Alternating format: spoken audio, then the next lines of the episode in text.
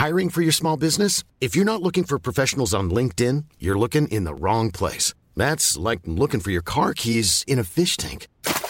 LinkedIn helps you hire professionals you can't find anywhere else, even those who aren't actively searching for a new job but might be open to the perfect role. In a given month, over 70% of LinkedIn users don't even visit other leading job sites. So start looking in the right place. With LinkedIn, you can hire professionals like a professional. Post your free job on linkedin.com slash people today.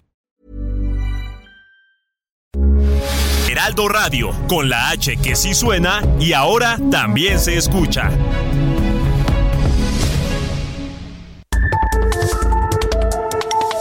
De norte a sur, las coordenadas de la información. Con Alejandro Cacho.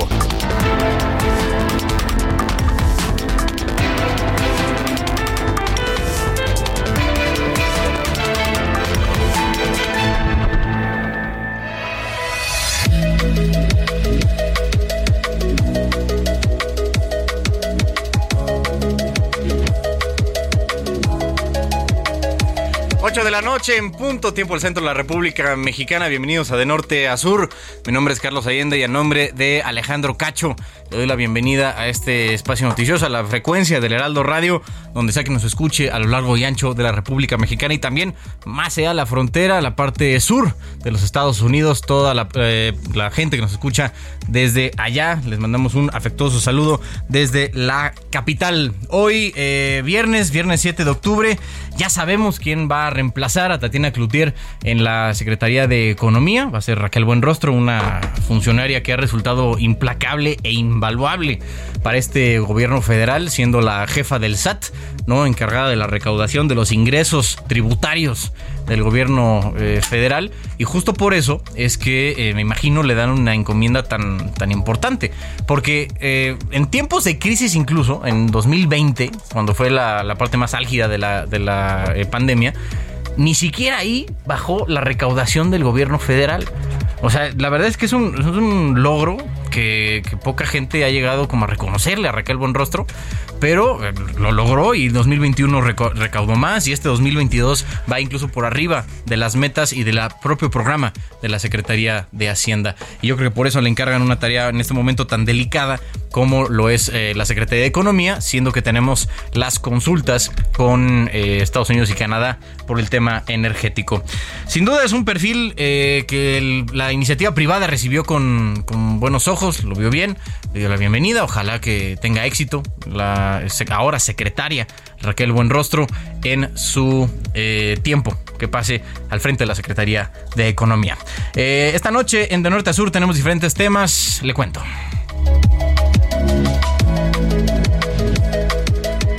Presidente Andrés Manuel López Obrador calificó como una buena noticia que la inflación en septiembre se mantuvo en 8.7% a tasa anual, nivel similar al registrado en agosto de acuerdo con datos del INEGI. Pero realmente esto es una buena noticia. Vamos a hablar con Andrea Cuetra, investigadora del Instituto Mexicano para la Competitividad, el IMCO que hay que decir algo también del, nivel de inflación. No, es, no sabemos si ya llegó al, tope. O sea, eso es una, eh, una esperanza que el presidente tiene por evidente eh, interés político. Pero eh, no sabemos. Yo me acuerdo que justo cuando presentaron el, PASIC, ¿no? este plan contra la inflación y la carestía, que al mes siguiente, esto fue en, creo que junio, lo presentaron en julio, el secretario de Hacienda, Rogelio Ramírez de Lau, dijo ya que ya se notaba ¿no? el impacto del PASIC y se veía muy bien el tema de la inflación. Y pues mírenos ahora, no estamos en niveles que no habíamos visto desde el 2000. Ah, fue en mayo que presentaron el, el PASIC y en junio la reacción del secretario. Gracias. Bueno, en otros asuntos, en Guerrero esta mañana fue sepultado el alcalde de San Miguel Totolapan, Conrado Mendoza, junto a su padre, el expresidente municipal, Juan Mendoza, quienes perdieron la vida en el ataque armado ocurrido el miércoles, en el que murieron 21 personas más. Tras este hecho, se debate nuevamente si las autoridades locales están rebasadas por la delincuencia organizada y si se debe permitir permitir la participación de las Fuerzas Armadas en tareas de seguridad pública. Sobre esto vamos a hablar con Alejandro Ope, columnista y analista en temas de seguridad. Además, el Premio Nobel de la Paz 2022 fue otorgado al abogado bielorruso Ales Bialyatsky, quien se encuentra en prisión. La organización rusa Memorial y la ucraniana Center for Civil Liberties o Centro para las Libertades Civiles. Eh, ¿Quiénes son y por qué se les otorgó este galardón? Arlen Ramírez Uresti, analista internacional, nos va a platicar sobre los ganadores de este premio.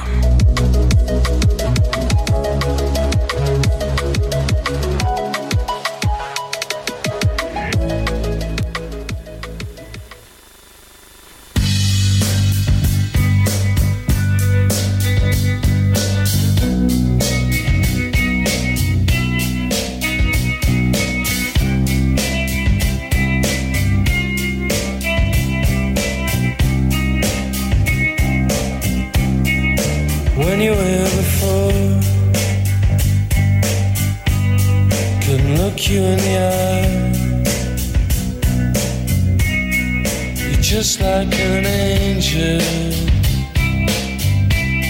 Your skin makes me cry. You float like a feather in a beautiful world. I wish I was special. You're so fucking special.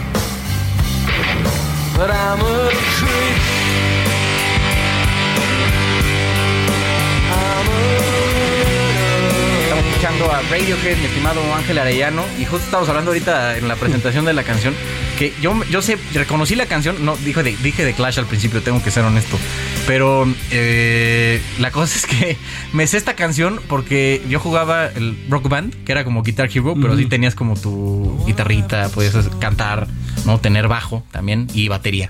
Entonces por eso me aprendí algunas canciones de, este estilo del, del, buen rock, mi estimado Ángel.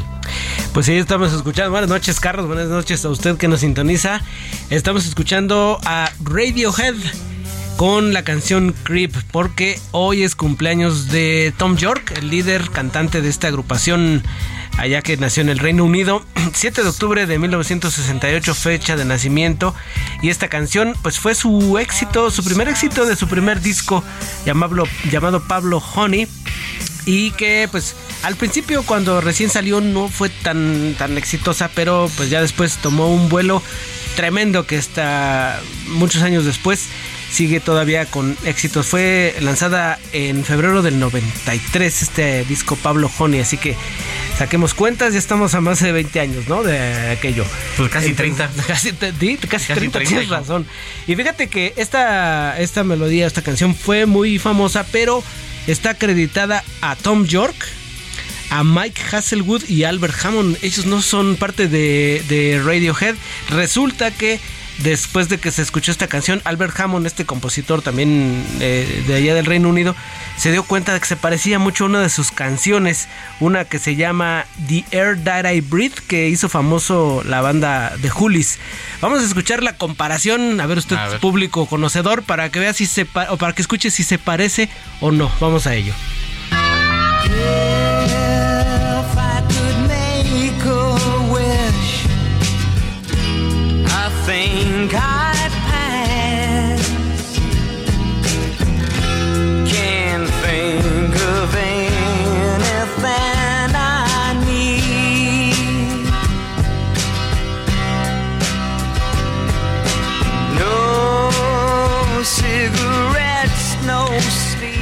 Ahí está, dice Carlos que no, yo digo que sí. No sé, no, En los juzgados dijeron que sí también.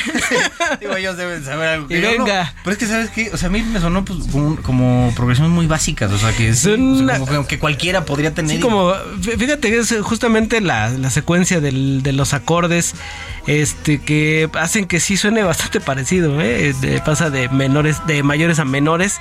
Y yo creo que después de escucharlo bastante, y el propio autor de Albert Hammond haber dicho, a ver, qué hubo, qué hubo esta canción como que me suena conocida, Sí, sí, sí. La verdad es que las dos son muy buenas, The Air That I Breathe y la canción de, de arranque, Creep de Radiohead.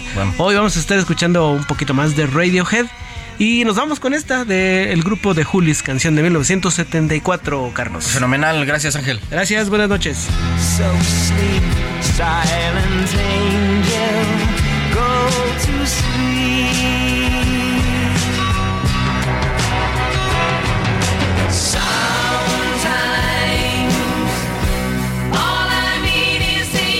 norte a sur con Alejandro Cacho. 8 con 9, tiempo al centro de eh, la República Mexicana. Oigan, eh, les decía al principio que eh, el INEGI reportó hoy el siguiente dato de inflación, el que ya nos da el panorama completo de lo que fue septiembre. Eh, y fue 8.7% a tasa anual, ¿no? O sea que en 12 meses los precios en promedio subieron 8.7%. Digo, algunos que subieron más que otros, sobre todo ah, en tasa anual, como eh, los alimentos son los que han tenido mucho mayor peso en los eh, en, el índice ¿no? nacional de precios al consumidor, lo que se traduce en que afecta mucho más a la gente que menos recursos tiene porque la gente que está en los deciles más bajos, digamos, de la distribución económica, gasta más porcentaje de sus ingresos en alimentos. Y eso pues, se, refleja mucho en cuánto, eh, cuánta comida puede llevar a sus casas todos los días. El presidente dice que esto ya es una buena, eh, una buena noticia, esperemos que tenga razón, aunque yo siempre trato de ser muy cauto, ¿no? Con ese tipo de cosas, porque cualquier cosa puede pasar. O sea, mañana la, invasión de Ucrania puede empezar a subir otra vez y de eso dispara el, tema del precio del petróleo y se ve reflejado inevitablemente en los precios de casi todo lo que consumimos. Entonces, digo, adelantar vísperas, en, sobre todo en temas macroeconómicos y en eh, variables de los que no, el gobierno eh, federal no tiene tanto control, no suele ser tan buena idea. Pero bueno, les decía que eh, pues, es el nivel más alto desde diciembre del 2000, de acuerdo con cifras del INEGI. Y después de eh, conocer el dato, porque lo publican ya muy temprano, el INEGI, justo me imagino que para el, que el presidente pueda dar su opinión, dijo que es una muy buena noticia para la población. Buenas noticias. Una muy buena es que se detuvo la inflación y ya no hay mayor crecimiento inflacionario. Esa es muy buena noticia para el pueblo, para la gente. Y yo espero que hacia adelante siga la disminución. Eh, ya llegó a su techo, a su límite máximo y va a empezar a bajar. Ese es mi pronóstico. Ahí están las palabras del presidente hoy temprano. Eh, en general, esto se puede traducir como una buena noticia. Se lo preguntamos a Andrea Cuétara, investigadora del Instituto Mexicano para la Competitividad, el IMCO. Andrea, ¿cómo estás? Buenas noches. Hola, buenas noches. Gracias por la invitación.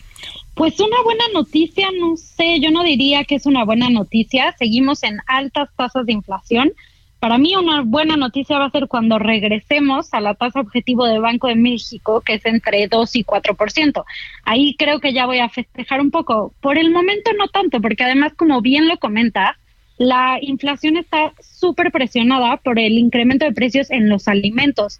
Los alimentos, bebidas y tabaco incrementaron 13.38% anual durante septiembre y es la más septiembre de 1900 99, casi 23 años. Frutas y verduras, 14.18%, pecuarios, 15.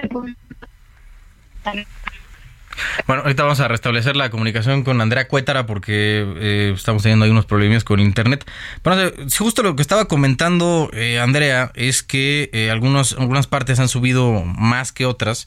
Por ejemplo, hay unas partes como la electricidad que, ha, que subió 11.79%. Eh, la gasolina magna bajado 7.41%, el gas LP también bajó 2.6%, o sea, son resultados mixtos, ¿no? Estamos viendo también, como decían, los productos, por ejemplo, de los 299 productos que el INEGI monitorea constantemente para eh, dar el dato del, del, índice nacional de precio al consumidor, eh, el jitomate las loncherías y la cebolla es lo que ocupa los primeros tres lugares con los mayores incrementos en eh, variación mes con mes. Entonces, Andrea, creo que ya te tenemos de regreso. Estabas diciendo que era el, dato más alto en, en 23 años. Una disculpa, te cortó. No, te preocupes. Sí, así es, la tasa más alta desde diciembre del 99. En frutas y verduras fue 14.18%, en pecuarios 15.79%, a mi parecer, este dato todavía no es para festejar. Oye, ¿y cómo ves el, impacto que pueda tener el, el, PASIC ampliado, ¿no? Este nuevo acuerdo para la apertura en esta, en la, en la inflación, ahora con el antecedente que tenemos que el PASIC como que no dio el ancho. Exactamente, pues mira, hay varios puntos. Eh, en el PASIC anterior eh, hicimos un índice de las 24 productos para ver cómo se comportaba y para ver si funcionaba o no. Durante septiembre la tasa fue de 15.6% para esos 24 productos, casi 7 puntos porcentuales por encima del de la inflación general. Entonces realmente no está dando muchos resultados. Para el nuevo PASIC ¿Podemos esperar cosas diferentes? Probablemente sí. Hay un acuerdo entre el sector privado y el gobierno para disminuir el precio promedio de estos 24 productos, pero ojo, no todo el mundo a lo mejor compra exactamente esos 24 productos, entonces disminuirán en su conjunto, pero no sé qué tanto se va a ver reflejado en la canasta que realmente compra la gente.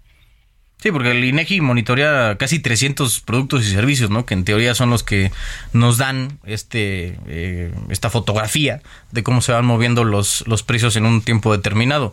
Y digo, podemos tener este, necesidades diferentes, cambiantes cada quincena, incluso cada semana, y no siempre se ven impactadas de la, de la misma forma por las por la por la inflación. Claro, es súper extenso. Y justamente lo que es preocupante de la inflación que estamos viendo ahorita es cómo se ha presionado por los alimentos, como ya lo decías, y afecta más a las personas que menos tienen. Eh, mientras tengas un menor ingreso, dedicas una mayor proporción de tu ingreso a los alimentos, a la compra de alimentos. Y por ejemplo, la cebolla incrementó 72.4%, la naranja 71.3%. Es por eso que esta inflación es más preocupante que en otros casos, siempre es preocupante, pero más porque afecta más a quienes menos tienen en una, mayor, en una manera todavía más extrema. Sí, claro, y justo como que no hemos podido ver el, el tema de reducción, ¿no? En ningún momento en, los alimentos. Digo, hay algunos que son este, medio volátiles, ¿no? Ya ven que hay veces que vemos al limón subiendo 100%, 100% ¿no? En tasa anual. Eh, pero, ¿por qué crees que se da esto, eh, Andrea? No hemos podido bajar ni con el primer PASIC ni con el PASIC eh, recargado. bueno, el PASIC recargado todavía está por verse, pero bueno, con el PASIC original ¿por qué no se pudieron bajar los precios de los alimentos sabiendo ya lo cruciales que son tanto para las personas con eh, menores ingresos de este país como la presión que ejercen sobre el índice general?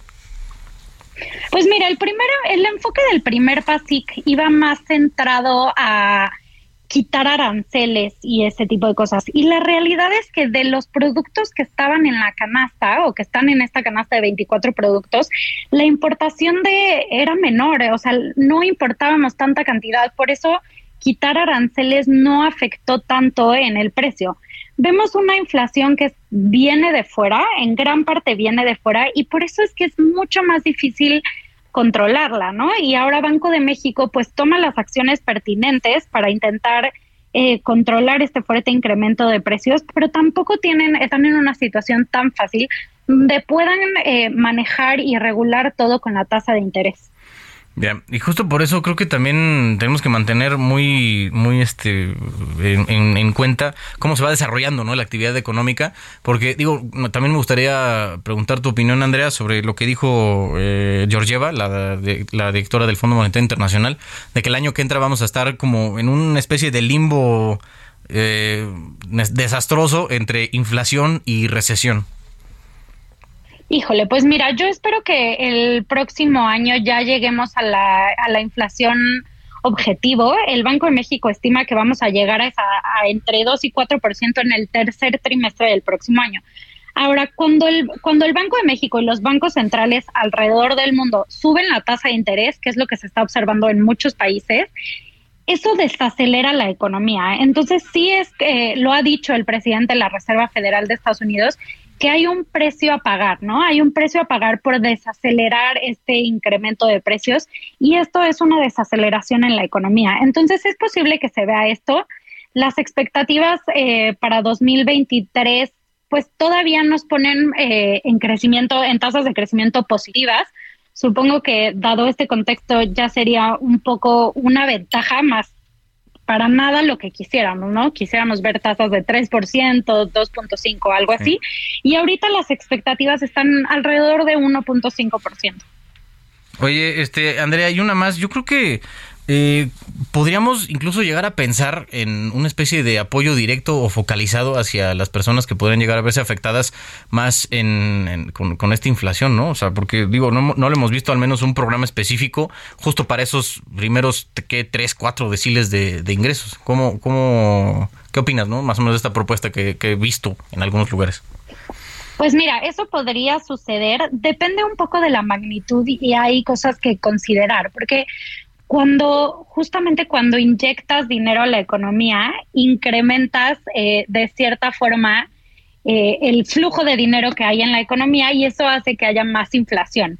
Entonces, depende, depende dependería de la magnitud, tendría que ser un proyecto y una política pública bien analizada y bien focalizada, que no es algo que hayamos visto mucho. Por ejemplo, eh, los apoyos a los adultos mayores de 65 años, me parece que es, no son focalizados para los adultos mayores que más lo necesiten, sino son generalizados. Entonces, en esta administración no hemos visto mucho que se den apoyos focalizados, son más generales y entonces no necesariamente llegan a quien más los necesita. Ok, bueno, pues estaremos viendo cómo avanza Andrea Cuétara, de eh, investigadora del Instituto Mexicano para la Competitividad. Gracias por tu este, aportación a esta discusión sobre el tema de la inflación. Muchas gracias, Carlos. Buenas noches. Bueno, ahí lo tienen. Oigan, y una cosa que le estaba contando ya para darle el, dato exacto, según la encuesta nacional de ingresos y gastos de los hogares hecha por el INEGI 2020, que es la más actualizada, el 38% del gasto de las familias mexicanas en promedio eh, se va a alimentos y bebidas. Entonces, para que vean llegar el impacto que llega a tener este asunto de la inflación, sobre todo en estos, eh, en estos en estos, sectores de la economía. Oigan, hablando de temas eh, de la economía y de la política, la jefa de gobierno, Claudia Sheinbaum, presentó su cuarto informe de gobierno ante el Congreso Capitalino. Hoy la información la tiene Carlos Navarro, reportero de Heraldo Media Group. Adelante, Carlos. Buenas noches, Carlos. Te saludo con gusto a ti, al auditorio, y les comento que la forma de gobernar cambió en la Ciudad de México. Así lo aseguró la jefa de gobierno, Claudia Sheinbaum, durante su cuarto informe de gobierno ante el Congreso Capitalino. En un discurso similar al que dio el lunes pasado en el Auditorio Nacional, la mandataria presentó los avances de su administración ante las y los diputados locales, así como la secretaria de Seguridad y Protección Ciudadana, Rosa Isela Rodríguez. Escuchemos. Cambiamos la forma de gobernar. La corrupción, la hipocresía, el odio, la exclusión, el racismo y el clasismo son rechazadas por la gran mayoría de los habitantes de nuestra ciudad. Porque aquí históricamente se han construido caminos de derechos y no de exclusión. Aquí en esta ciudad los habitantes saben que las desigualdades se acortan si se cierran las puertas de la corrupción y el desprecio. Por ello, nosotros construimos caminos amplios, cablebuses donde viajen los más olvidados, luz donde antes había oscuridad. En 46 minutos, la titular del Ejecutivo abordó temas de educación, salud, movilidad, medio ambiente, innovación, agua, espacios públicos, seguridad, entre otros. Por ejemplo, en seguridad, Sheinbaum destacó la reducción del 54% de los delitos de alto impacto. Esto se compara enero-septiembre de 2022 con el mismo periodo de 2019. También destacó el nuevo sistema de teleféricos con la línea la línea 1 del cablebús en la alcaldía Gustavo Madero, la 2 en Iztapalapa y la construcción de la línea 3 que va a conectar las cuatro secciones del bosque de Chapultepec. Y así remató. Escuchemos. En nuestra ciudad, la gente sabe que la honestidad, la entrega y la convicción siempre darán resultados. Muchas gracias. Así fue el informe de la jefa de gobierno que duró 46 minutos y una oposición muy mermada en sus posicionamientos. Carlos, este es el reporte que te tengo. Muchas gracias, Carlos Navarro. Hasta luego, buenas noches. Buenas noches. Otro que también tuvo su informe de gobierno fue Samuel García que hoy fue su primer informe de gobierno como este gobernador de Nuevo León. Más tarde les vamos a tener el reporte completo. Por lo pronto, nos vamos con al corte con No Surprises, una canción del álbum OK Computer del grupo británico Radiohead, publicado en 1997. Es el tercer sencillo del disco OK Computer. La canción llegó al número 4 en el ranking del Reino Unido. Estamos escuchando hoy a Radiohead porque es el cumpleaños 54 de Tom York fundador, cantante y líder de la banda.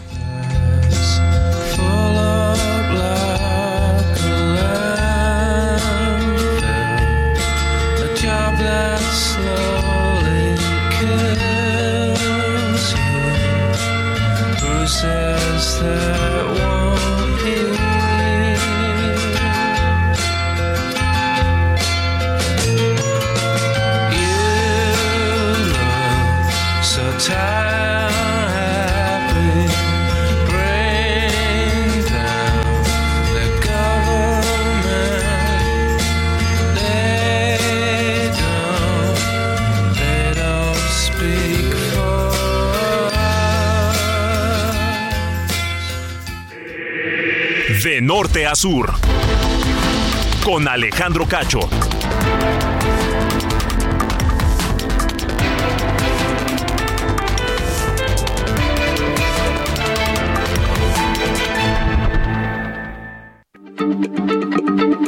Heraldo Radio, la H se lee, se comparte, se ve y ahora también se escucha.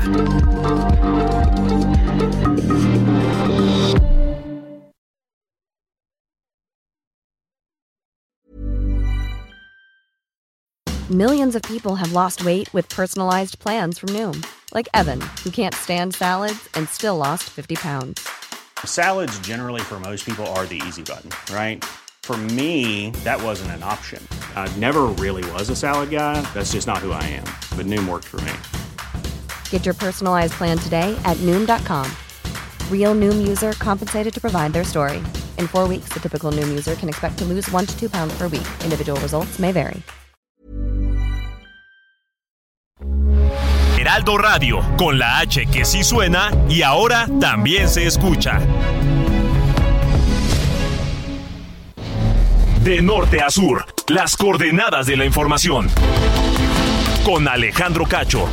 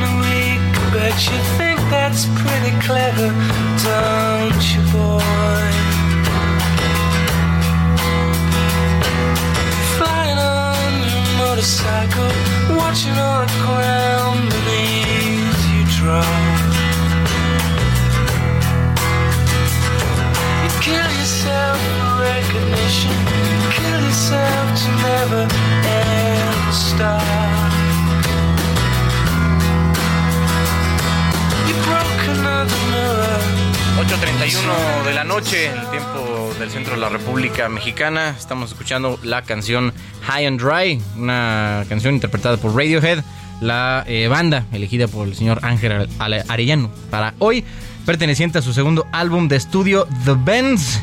Esto es High and Dry de Radiohead.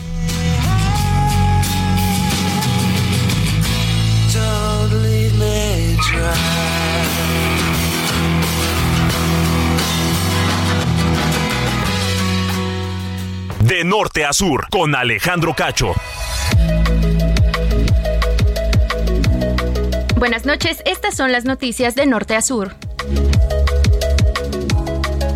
El gobierno de Estados Unidos actualizó su alerta de viaje en la que recomienda no visitar Colima, Guerrero, Michoacán, Sinaloa, Tamaulipas y Zacatecas ante el alto índice de delincuencia, particularmente asesinatos, secuestros y robos.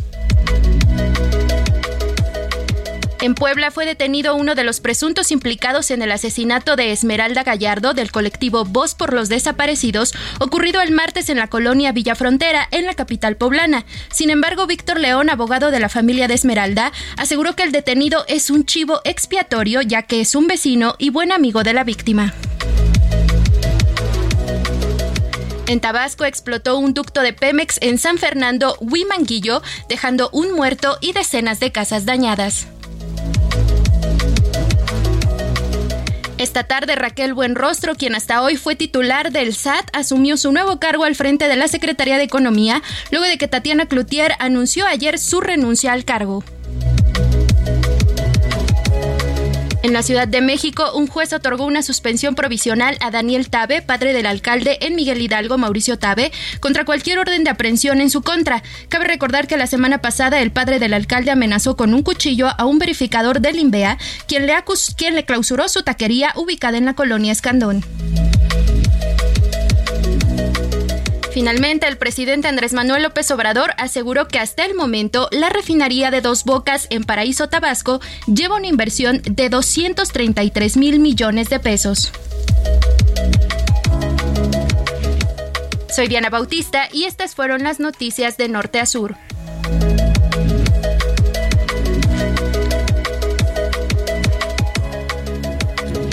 De norte a sur, las coordenadas de la información.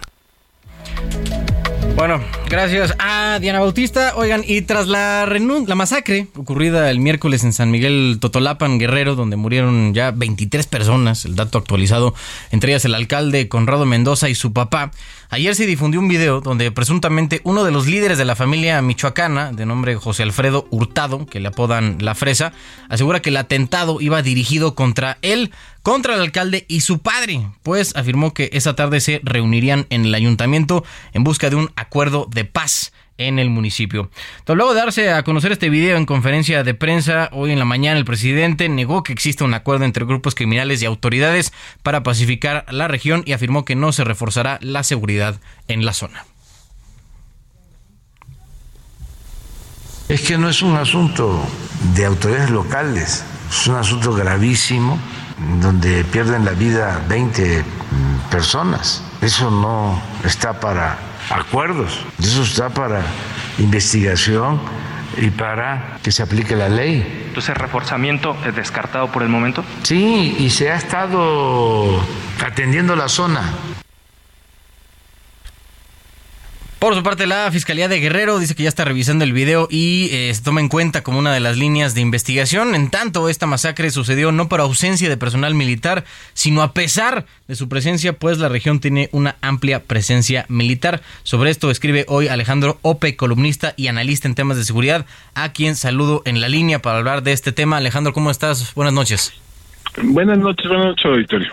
Oye, Alejandro, ¿cómo ves este asunto en, un eh, Totolapa? Porque eh, la cosa se pone muy grave pensando que un grupo armado entró al eh, ayuntamiento y ahí asesinó a 20 personas, incluyendo el, al alcalde, a pesar de la presencia militar que hay en la zona. ¿Cómo, cómo lo podemos entender en el marco de nuestro país? Mira, eh, eh, para que se entienda, eh, esta zona, eh, primero, buenas noches, buenas noches, auditorio. Esta es una zona donde hay ha habido mucha presencia de las Fuerzas Armadas, particularmente del Ejército, desde hace mucho tiempo, porque es una zona de cultivo de, de es una zona de trasiego de heroína. Allí hay campañas de erradicación de manera casi casi permanente. hay en Ciudad Altamirano hay que está como una hora, hay, hay bases militares, está la Guardia Nacional. O sea, no es una zona apartada, alejada, donde no hay donde no simplemente no hay presencia de fuerzas federales. Allí sí hay. O sea, eso, es importante notarlo, ¿no? se realizó en julio pasado en esta zona, en esta región, incluyendo San Miguel Totolapan, un operativo amplio del Ejército, Guardia Nacional y Marina con la Policía Estatal. de nuevo, es decir, esto sucede a pesar de la presencia federal, no no por su ausencia. Y esto, digamos, esto es interesante porque este tipo de incidentes que se utilizan para justificar la continua de, el continuo uso de las Fuerzas Armadas en tareas de seguridad pública, ¿no? Eh, eh, pero digamos, pero digamos, esto, el hecho de que ya estuvieran, de que podrían haber llegado, de que muy probablemente tuvieran conocimiento de, de, de esta banda y de su movimiento, etcétera, pues habla habla de que a lo mejor no las, la simple presencia no tiene efectos disuasivos, ¿no? Eh, y todos los debates, y esto es, importante, eh, a la luz del debate que se ha dado estas semanas, ¿no? Sobre eh, eh, extender la presencia de las Fuerzas Armadas en tareas de seguridad pública y sobre el traslado de la Guardia Nacional al, a la Serena. se, se, da como por sentado, ¿no? O sea, una, una de las premisas no explícitas, pero, pero ciertamente presente en la discusión que se dio en esta semana es que eh, tener más ejército en la calle equivale a más seguridad. Pero eso simplemente no hay evidencia de eso. No escuchamos ni en el Senado ni en la Cámara de Diputados un solo dato que probara esa premisa. Uno solo. Un, eh, un número, un reporte, un informe, un estudio, nada. nada, o sea, se tomó como axioma, se tomó como dogma de fe. ¿no? Eh, cuando a lo mejor pudiera ser exactamente lo contrario. Que es decir, que la presencia del ejército, la presencia de las fuerzas federales, tengan efectos desestabilizantes, tengan efectos aceleradores de procesos de violencia. Oye, pues creo que justo está- eso está probado, ¿no, Alejandro? O sea, que justo donde va el, el ejército se se O sea, incrementa. no hay, no hay ninguna, no está probado en ninguno de los dos sentidos. Ok. ¿no? Ah, ok. Entonces, pero es que ese es el punto, es que no podemos seguir debatiendo sobre la base de la fe. Tenemos que estar debatir sobre la la evidencia. Eh, que además piensa en lo que se, se habla, se habla, tenemos que dejar atrás los eufemismos, ¿no? Es que el ejército tiene que estar en la calle o el ejército tiene que estar en los cuarteles. Es eso lo que estamos discutiendo. Lo que estamos discutiendo es si el ejército, los elementos del ejército y la marina pueden ejercer legalmente funciones de policía. De eso estamos hablando, ¿no? Claro. Ahora, la pregunta de fondo es, ¿cuánto lo ejercen ahorita? Y de nuevo, tú ves, que el debate y encuentra un solo defensor de, de la medida que, eh, que pusiera un solo número en la me- mesa. ¿A cuántas personas pone a disposición del Ministerio Público? ¿Cuántos informes policiales homologados firman? ¿Cuántas veces se presentan a un juez de control? Es decir, esas son las funciones de policía. Eso es lo que supuestamente quieren, ¿no? Claro, y, y no lo están haciendo. Bueno, pues no si lo están haciendo o no, pero por lo menos tendrían que ofrecer los datos, ¿no? Claro. Oye, Alejandro, ¿cómo ves este el, el video de la fresa diciendo que estaba yendo a, a negociar una especie de acuerdo de paz ahí en el municipio? Eh, ¿Es, es- eh, viable que esto haya pasado? ¿Se, se suele hacer Sí, este tipo de acuerdos? sí, digo, no, no me parece descabellado que haya toda suerte de bases, de bases comunicantes entre las autoridades políticas y actores criminales en esa zona. Ok, diga sobre todo porque es una la espada de la tierra Es, es- una, es una zona donde eh, que ha estado, que ha sido muy conflictiva desde hace mucho tiempo. Eh, y donde muchas veces la línea divisoria entre los actores políticos y los actores criminales es, es eh, muy delgada. Eh, entonces, no, no, y, y, y en efecto, ya ha habido en muchos momentos treguas, ha habido en muchos momentos arreglos, acuerdos, que es una gestión de la violencia en, es- en esas, eh, bueno, en otras partes del país también, pero en esa zona en particular, entonces no, no, no me suena descabellado. Oye, entonces estamos viendo que ya algunos municipios, sabiendo que no tienen ni recursos eh, económicos ni humanos para poder eh, controlar, ya ni siquiera este, luchar contra los cárteles de la droga, prefieren mejor, arteramente negociar con ellos. Sí, a ver, déjame ponértelo así. A ver, es que, a ver, en ningún lugar, o sea, en ningún lugar del mundo existe un, eh, una, un Estado de Derecho químicamente puro, ¿no? O sea, en todos lados hay alguna suerte de negociación con actores criminales, ¿no? ¿Cuánto, qué, cómo, etcétera? Esa es, esa es, la, esa es la discusión. ¿En qué términos? Eh, es decir, eh, aquí el, o sea, estos tipos pegaron de, o sea, una de las razones pegaron de tiros, llegaron pegando de tiros y pues les ganó, les ganaron por el factor sorpresa. Eso significa que van a poder hacerlo en, otra ocasión, pues a lo mejor no. Eh, entonces, sí, o sea, sí hay, o sea, yo creo que pensar que eh, la, estamos en una alternativa binaria, ¿no? De o los reprimimos a sangre o fuego o aceptamos el yugo de un actor criminal, creo que ese no es, es- creo que esa no es la discusión que hay en el terreno, ¿no? Creo que eh, ahí es mucho más matizada la situación. Estamos hablando con Alejandro Ope, especialista en temas de seguridad. Y Alejandro, em, ¿crees correcto que el asunto de no mandar más refuerzos ahora ya con este, este, em, no sé cómo decirlo, este, este, este evento tan trágico allá en, en Totolapan, eh, el hecho de no mandar más refuerzos es una especie de señal de que ya tiraron la toalla? A ver, o- es que no ¿cómo sirve de nada mandar refuerzos. O sea, pero digo, Los digo en sentido estricto. Sí. o sea, no tiene O sea, utilidad práctica. De nuevo, es que de nuevo, es que, que si tenemos evidencia de que aumentando la presencia, aumentando el número de elementos eh, del ejército en la zona, se reduce la violencia o, las- o, o asumimos, ¿no? Simplemente asumimos que es el caso. La realidad es que no hay evidencia. Ya. Pues bueno, estaremos viendo qué es lo que pasa. Este, Alejandro, ¿tú cómo, cómo ves ahora que va a pasar en Totolapa? Pues, Este, van a seguir este ahí haciendo lo que se les plazca, ¿no? Todo el, El, el- problema la es que este tipo de eventos luego detonan ciclos de venganzas, ¿no? Ya. Sí, digo, me ¿no? imagino que entonces, entonces detonan, detonan represalias y, y, bueno, si no hay intervención eh, certera y efectiva en fases tempranas, pues llega- llegamos a estas cosas, ¿no? o sea, que podríamos incluso esperar una escalada de violencia. Pues podría ser, digamos, este tipo de, entonces este tipo de eventos son sucedidos por otros eventos de impacto, ¿no? Bueno. A ver, va, va, habrá que ver. Vamos a ver. Alejandro Ope, sí, la tristeza en la que estamos eh, metidos en este, en este país, tristemente. Alejandro Ope, columnista y analista en temas de seguridad, muchas gracias por estar gracias. estos minutos en De Norte a Sur. Gracias. Fuerte abrazo, gracias Alejandro Ope por estos minutos en eh, de norte a sur y justo para hablar de estos de estos temas, ¿no? O sea, qué tan expuesta está la ciudadanía a una negociación artera y abierta en contra o más bien con los eh, cárteles de la droga, con los con los criminales.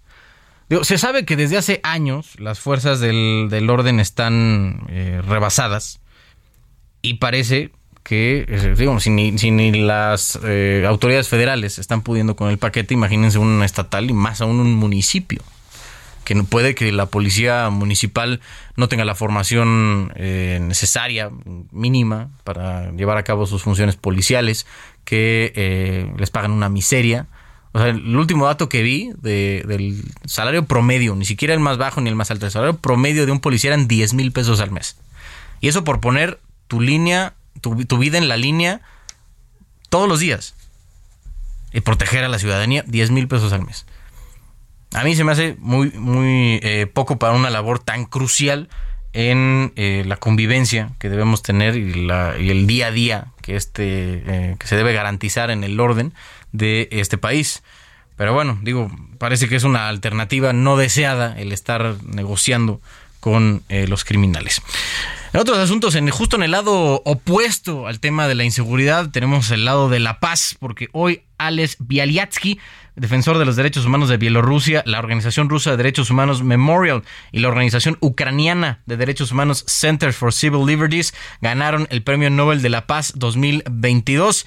En la línea tenemos a Arlene Ramírez Uresti, analista internacional, para que nos platique quiénes son estas personas y por qué la Academia de Ciencias de Noruega decidió darle el Premio Nobel de la Paz a estas tres, eh, a una esta persona y dos organizaciones. Arlene, ¿cómo estás? Buenas noches. ¿Qué tal, Carlos? Mucho gusto saludarte. Gracias por la invitación. Pues por demás relevante, por supuesto, en el contexto sobre todo geopolítico y de una guerra eh, a todas luces injusta y bastante prolongada de forma innecesaria. Es un revés para la política exterior del presidente Putin y por supuesto que además esto enaltece la acción de las organizaciones de la sociedad civil, no de las ONG, que buscan eh, visibilizar los eh, grandes desatinos y las violaciones a derechos humanos que no solamente ocurren en esa región, no, sino en algunos otros contextos y pues la documentación y la relatoría de todo esto pues es bastante importante. Oye, Arlene, ¿lo puedes entender como una especie de mensaje del, entre comillas, occidente hacia Rusia, el estar premiando a una organización ucraniana como tal y a otra rusa en este contexto Por de guerra? supuesto, definitivamente es un respaldo a las acciones ciudadanas que están clamando por justicia en una guerra totalmente injusta, no en, un territorio que por demás ha sido vulnerado pero que además no ha sido la voluntad de la población, ¿no? Eh, y atendiendo a los principios de soberanía y del derecho internacional, pues que han, han sido este, lastimadas en, en muchos sentidos y que además hoy sabemos que bueno esos crímenes de, crímenes de guerra deben ser documentados. Tanto ha lastimado esto al presidente Vladimir Putin que ya se ordenó por parte de un tribunal ruso incautar la oficina de esta ONG y retirar los expedientes que se han documentado. Si esto se concreta y esto llega a, a término, será una de las más grandes fechorías que además interfiere con uno de los premios más nobles que por décadas ha resaltado no la acción de los eh, de los organismos internacionales de los gobernantes de los gobiernos de instituciones de los académicos en favor de una cultura de paz pero además en favor de la construcción de entendimiento entre las sociedades y los individuos a nivel internacional Oye, de Bialyatsky, ¿qué, qué, qué sabemos? Pues mira, es una persona que incansablemente ha estado luchando en favor de los derechos humanos. Tú sabes que la historia de Bielorrusia se entrelaza profundamente con la desmantelación de la Unión Soviética. Y desde hace muchos años él ha sido un activista que busca no solamente documentar, sino visibilizar los atropellos del gobierno ruso. Él tiene una historia bastante interesante de em, de, lucha eh, a, favor de los derechos humanos, no y sobre todo para visibilizar pues los atropellos de la autoridad rusa en los territorios exsoviéticos. Aquí lo interesante es que, bueno, Bielorrusia teniendo también una historia no de estires y aflojes para permanecer y salir de, de la Unión Soviética y después de la Federación Rusa, pues él ha liderado organismos y colectivos que empiezan a rastrear cuál es la función de la policía rusa en las actividades civiles, no que no en donde no tendría que haber una intervención y un monitoreo por parte de los ejércitos como los que se han estado hablando en las arenas políticas en otros lados, ¿no? Claro. Oye, Arlene, si quieres, eh, moviendo un poco el tema de conversación hacia lo que está pasando allá en el conflicto de Ucrania, ya estamos viendo que eh, Biden como que pone ya con un poco más de seriedad la, en la mesa el eh, posible uso de armas nucleares. Em, ¿tú, ¿Tú cómo ves? ¿Ves que viable que, que, el Kremlin se, se atreva a cruzar esa, esa línea? Mira, lo veo poco probable. Mi lectura de esto es que en este punto de la negociación internacional, Rusia tiene que hacer gala no de, una retórica que, que, que siembre miedo. Lo único que le queda a Vladimir Putin en este momento es reiterar el discurso amenazador sobre el uso de armas nucleares una aniquilación nuclear, porque esa sería la proporción, pues no le conviene ni siquiera a, Rusia, ¿no? Eh, eso es una destrucción y, y por supuesto un, un, disparo, digamos, en el, en el pie. Lo que está haciendo es recurrir a los mecanismos de, eh, de propaganda política, incluso para evitar que su población se vuelque en su contra. Lo que estamos viendo es un discurso, eh, una retórica que en esa fase de la negociación, porque ya eh, puede llevarnos más bien a la generación de concesiones. Y estas concesiones ya vimos que el presidente ucraniano no está dispuesto a realizarlas y sería bastante injusto que lo hiciera. La única solución es que Rusia se retire de Ucrania y no lo va a hacer hasta que él obtenga dos cosas que está buscando. La supremacía en la en la en la en la provisión de eh, eh, de, de, gas natural eh, y, recursos energéticos y por otro lado el control de los de las materias primas para la industria alimentaria.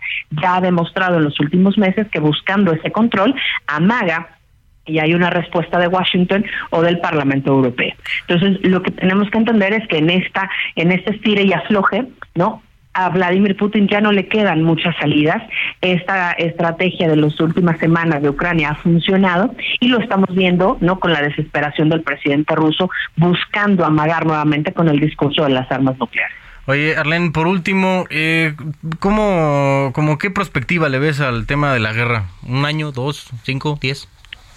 Ojalá pudiéramos tener un, número en la mente, ¿no? Pero yo creo que todavía el principio del próximo año va a ser muy complicado, sobre todo porque el invierno en Europa va a ser muy crudo y sin el gas natural y todo lo que ha pasado en esta línea que, de gas que atraviesa Europa, eso le agrega una tensión bastante, bastante mayor. Estados Unidos no tiene la capacidad económica ni militar en este momento para poder intervenir y, y Joe Biden no lo tiene dentro de su plan de política exterior. Y por otro lado, lo que podría en todo caso dar un revés a la guerra es que la OTAN acepte a Ucrania no porque hubiera un ataque a Rusia, sino porque automáticamente se expande el territorio de la OTAN y el tratado con Rusia de, respeto de respeto a las fronteras de la OTAN cambia completamente el panorama geopolítico. Eso sería una un movimiento estratégico que pudiera ayudar a que en los primeros meses del próximo año hubiera conversaciones ya con rumbo de paz.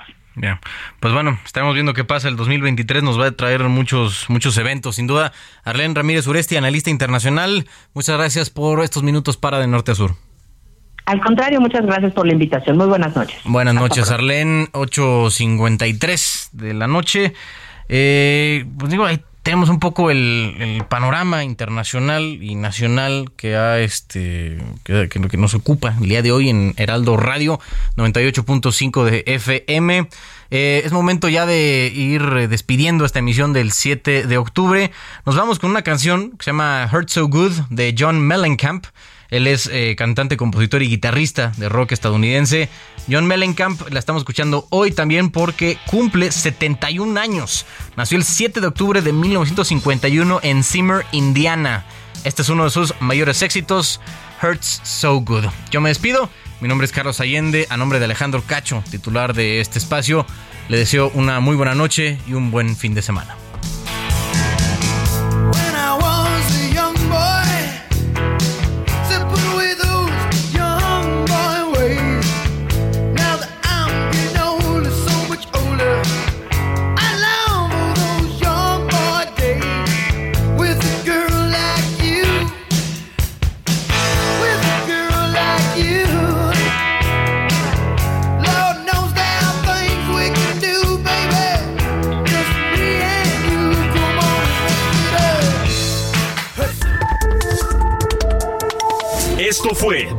Norte a Sur, las coordenadas de la información. Con Alejandro Cacho.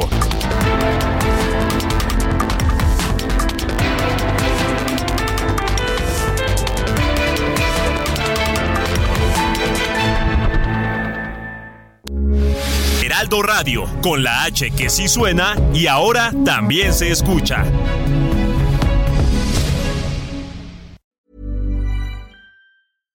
Even when we're on a budget, we still deserve nice things. Quince is a place to scoop up stunning high-end goods for 50 to 80% less than similar brands. They have buttery soft cashmere sweaters starting at $50, luxurious Italian leather bags, and so much more. Plus, Quince only works with factories that use safe, ethical, and responsible manufacturing. Get the high-end goods you'll love without the high price tag with Quince. Go to quince.com/style for free shipping and 365-day returns.